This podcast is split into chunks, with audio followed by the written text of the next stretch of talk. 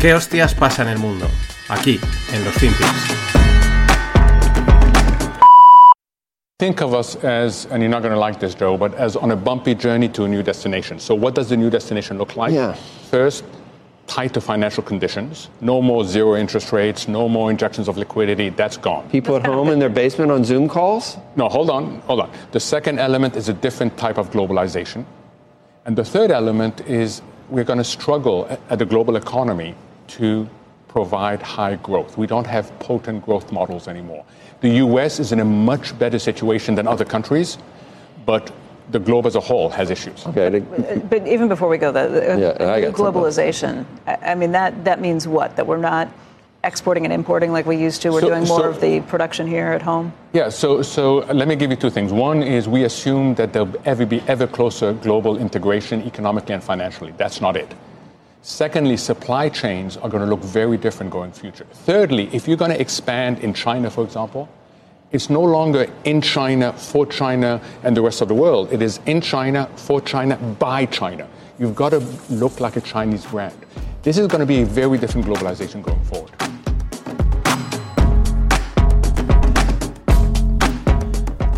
Hola, no financieros. Vamos con otro FinPix. Este que veis es Mohamed El Erian, el ex Pinco, que era la mayor gestora de, de renta fija del mundo, con. No me ha venido a hablar el nombre, se me ha ido. Bill Gross, perdón. Y que, bueno, pues ahora eh, ha sido también de Allianz y también, pues ahora, pues un habitual en los medios de comunicación económico, se le consulta mucho. Y básicamente, para mí, lo que dice aquí Erian es que la narrativa está confirmada. Mm, Bueno, aún no es narrativa, ¿no? Pero los mensajes más agoreros, pues te los confirma, porque el ex Pinco, eh, este Erian, pues pertenece al mainstream. Difícilmente le vas a escuchar dar unos análisis contrarian o valientes, ¿no? Eh, jugársela con una, con una predicción así fuera de lo, de lo esperado. Eh, en fin, siempre en línea de lo que toca decir en cada momento, ¿no? Y por eso es interesante, porque él ahora sabe- viene y confirma lo que ya sabemos, dice lo que hemos estado contando, pues lo han dicho diferentes, eh, pues digamos, librepensadores en el mundo de la inversión. Lo dice Mike Green, lo dice Zem Karsan, lo dice otros tantos que sigo y os he traído aquí. Eh, por eso nunca está de más eh, de recordarlo, porque es que es la agenda económica que hay en marcha. ¿Qué nos menciona aquí Mohamed El Erian? Pues que las condiciones financieras son ajustadas, tightening financial condition, es decir, eh, pues eso, más difícil pedir créditos, toda esta historia, ¿no? Que al final eso frena la liquidez. Dice, se acabaron los tipos cero. Tenía que probar ahí el proof de, del amigo Biden, a ver qué tal funciona. Se acabaron los tipos cero, se acabó la liquidez infinita. Entorno difícil para el alto crecimiento, para el high growth, lo dice. Y estamos ante una globalización diferente. Proof. Esta última frase es el ejemplo de la línea que sigue Leria, la que estaba marcando, de- del mainstream. No menciona fin de la globalización o directamente desglobalización o proteccionismo, porque son términos pesimistas, son preocupantes, son términos que no suenan bien y no venden, o sea, no, no venden. Entonces, eh, como buen comunicador mainstream, dice globalización diferente, ¿no? Que es es como pues un eufemismo, por así decirlo, ¿no? Y es fácil detectar a este tipo de comunicadores, porque cuando se menciona su nombre en, eh, pues en ciertos ámbitos, pues escucharás a alguien o a bastante gente decir, ah, me gusta mucho lo que dice. Eso es que comunica como la gente quiere y dice lo que la gente quiere oír. Lo que pasa es que aquí él ya, ahora ya se posiciona en, pues eso, en que el Disneyland se ha acabado, ¿no? De que, de que, de lo que decía Taleb. Mm, han cambiado, está cambiando una globalización diferente, un panorama diferente. Proof. Bueno, empecemos o continuamos con un poco de humor. Humor financiero que ya sabes que es ese que practican las instituciones y cuyo máximo exponente es Lagarde o von der Leyen o cualquiera de los banqueros centrales, políticos económicos, etc. Practican muchísimo humor. El expresidente de la Fed, Ben Bernanke, ha sido galardonado con el premio Nobel. Comparte premio con Douglas Diamond y Philip Dybvig por haber estudiado las crisis financieras. Bernanke, antes de presidir la Fed y de comerse la crisis del 2008 y pues aportar las soluciones, etcétera, pues ya era famoso por su análisis de la Gran Depresión de los años 30, ¿no? Se le conoce como por ser un experto en el análisis de, de esa crisis y de, y de las crisis, ¿no? Y de hecho el premio se le concede por estos estudios y no por su desempeño en el cargo. Y claro, de ahí viene el humor, porque nadie duda de las investigaciones de Ben Bernanke, pero en general, FinTweet, pues, o sea, Twitter y pues, se lo ha tomado como un chiste, por aquello de que gestionó la salida de la crisis del 2008, pero con las soluciones que nos metió, que, pero con las soluciones, perdón, nos ha metido en la siguiente, que también hay que decirlo, aún no se ha producido, ¿no? Pero muchos de los efectos que voy a comentar, pues son producto de esas políticas que se han llevado al extremo. El mantra de Ben Bernanke es que hay que evitar el colapso financiero a cualquier coste. Pero veremos el coste ese, porque todo tiene un coste y probablemente en algún día llegue. Eh, de las coñas, me quedo con, con, pues con, con, tres, ¿no? Las tenéis en la newsletter. Hoy es una newsletter que hay algunas cositas interesantes a mirar, porque no, son visuales, ¿no? Eh, claro, dice eh, una, una, cuenta serie que es Gold Telegraph, dice, eh, le han dado el, el Nobel a Ben Bernanke, dice, ahora el quantitative easing es considerado la élite económica del pensamiento. O sea, el quantitative easing es dar dinero a mansalva, ¿no? Esa es la crítica de decir, bueno, esto de, de, de, de magia intelectual no tiene ninguna. Dice, otra dice, Ben Bernanke es el primer economista en estudiar la Gran Depresión y entonces crear una en casa, ¿no? En esta línea de, las propias, eh, de las medidas, del impacto que puedan tener. Y luego una que es una cuenta de super humor, dice, pues el próximo premio Nobel de la, de la medicina y ponen a la de Teranos, a la, a la chica esta que hizo la superestafa. Los efectos de Bernanke. Pues tuiteaba Cupi, el, el, gestor americano, que sería gracioso ver que la semana del nombramiento del Nobel a Bernanke, la crisis debido a sus soluciones se desata en los mercados, ¿no? Eh, bueno, sería mucha casualidad, pero bueno, esto es Twitter también, ¿no? Sin embargo, siguen pasando movidas y sabemos que son consecuencia de llevar la solución a la crisis muy lejos. Primera, las hipotecas a 30 años en Estados Unidos ya se ponen en un 7%. Vamos a ponerlo en contexto. Niveles del año 2000. A principios de este año 2022 estaban un poco por encima del 3%, que eran los niveles más bajos en 20 años. En 10 meses la subida es espectacular, porque pasar de un 3 y poco al 7 es un, en 10 meses en, hipotecas, en tipos de interés, es una auténtica barbaridad. Lo que vuelve, ahora luego vuelvo al proof, lo que vuelve a subir en tipos y a caer en precio, ya sabéis que estoy hablando de un bono, es el 30 años inglés, en los guilds, estos famosos de, de los fondos de pensiones. Eh, famosos porque su liquidación porque los, fondos de pensiones empezaron a venderlos para tener colateral y tener pasta, pues casi llegó a los propios fondos al borde del colapso. Bueno, casi llevó no. Digamos que los llevó al colapso, pero no se sucedió. Lo ha confirmado el Banco de Inglaterra. Ha, confirmado que estuvieron a punto de colapsar. Y como bien apuntan, dice, esto es un ejemplo de rápido que pueden llegar a, a cambiar las cosas en el sistema financiero. Estamos navegando en aguas inciertas y los bancos centrales les está viniendo por encima.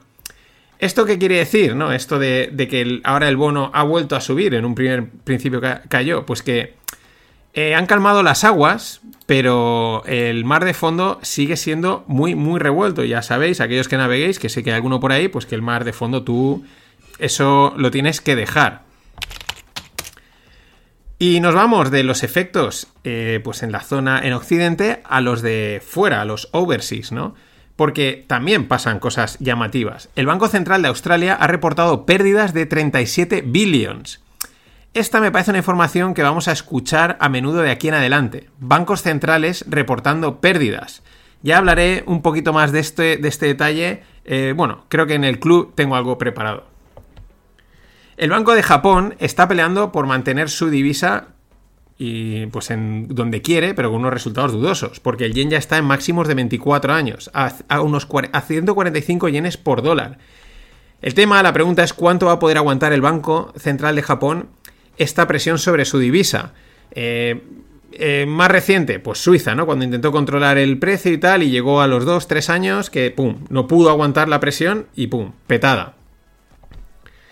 Pero es que el yuan chino tampoco se escapa de la bola de demolición, está en mínimos respecto al, al dólar, ¿no? O sea, el dólar tiene mucho, esta hora ha ganado mucho recorrido.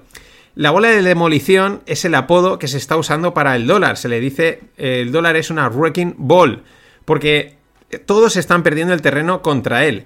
Menos mal que estaba muerto, según los. Bueno, según, según cierta gente.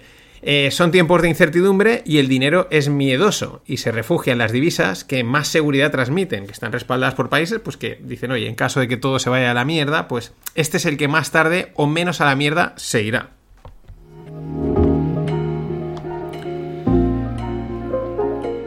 Y lo que decía, los últimos posts en el club, que de momento está cerrado, eh, pues han ido sobre estos temas, eh, tipos de interés, entendiendo cómo funciona la Fed, el macro y movidas de estas. Y vamos a seguir así hasta Navidades. Tranquilos porque mm, breve, no sé aún cuándo, no tardaré mucho, eh, reabriré el club ya para el que quiera entrar. Y si no, todo este contenido pues lo iré sacando para el que lo quiera comprar, el que rascar eurillos. O igual debería empezar a rascar dólares, ¿no? Bueno, en la lupa hoy voy a hablar de el pivote de los bancos centrales. Es un mensaje también que se lleva oyendo pues, en las últimas semanas, meses, el pivote de los bancos centrales. Han sido años de liquidez y rosas. El dinero fluía gratis y entraba mansalva en los mercados. La volatilidad desaparecía y todo subía. No importaba la noticia o contratiempo, cualquier excusa era buena para que el índice escalase puntos. La fiesta estaba patrocinada por los bancos centrales. Ahora ya es evidente, Erian confirma o Erian approves que se acabó el patrocinio. Esto significa que los inversores no tienen el respaldo, no tienen la tranquilidad de programar sus aportaciones periódicas o puntuales a los fondos, a la compra de acciones, a los planes de inversión mirar otro lado, reírse y esperar, y de vez en cuando, pues ver un titular o mirar el índice y decir, uy, mira, pues ya estoy ganando tonto sin hacer nada, ¿no? Esta ha sido la narrativa principal. Siempre me recuerda a Yoda en la Guerra de las Galaxias que decía, la fuerza es fuerte en él, ¿no? Pues me recuerda mucho porque seguimos viendo que la narrativa ha sido y es muy fuerte en el mercado. Esta narrativa alcista, todo sube, no os preocupéis, y sigue siéndolo, aunque es verdad que también se van viendo signos de que va perdiendo fuerza. Esto es importante en cuanto a los flujos que entran y salen del mercado. Una prueba de tal fortaleza es justo este mensaje, el pivote de la Fed o el de los bancos centrales. Es decir, la vuelta a la liquidez y la tranquilidad de Stonks Only Up. Las cosas solo suben. Que ahí también hay que decirlo, es una decisión política. De momento pintan bastos para, para este pivote de la Fed, de que lo vaya, de, los bancos centrales. No parece que lo vayan a hacer, pero también es verdad que ya vimos el Banco Central de Inglaterra, que de repente se le ponen las cosas muy complicadas y dice, oye, pues cambio. El pivote de la Fed, pues me suena al mensaje de la esperanza. Esperanza de que el panorama que nos confirma Erian se esfume por decisión política. ¿no? Que de repente este panorama de se acabaron los, tipos a cero, se acabó la barra libre de pasta, etcétera, de repente pivoten y cambien. Porque ese panorama, el panorama que nos pinta Erian y ya nos han avisado otros, es duro para mercados y economía. Es duro, pero bueno y necesario, porque hace falta volver al sentido común económico.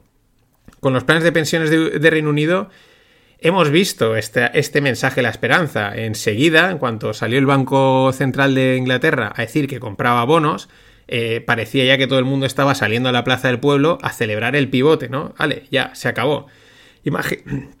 Perdón, imagina si el cambio económico es profundo que hasta la ONU ha pedido a los bancos centrales que paren las subidas de tipos.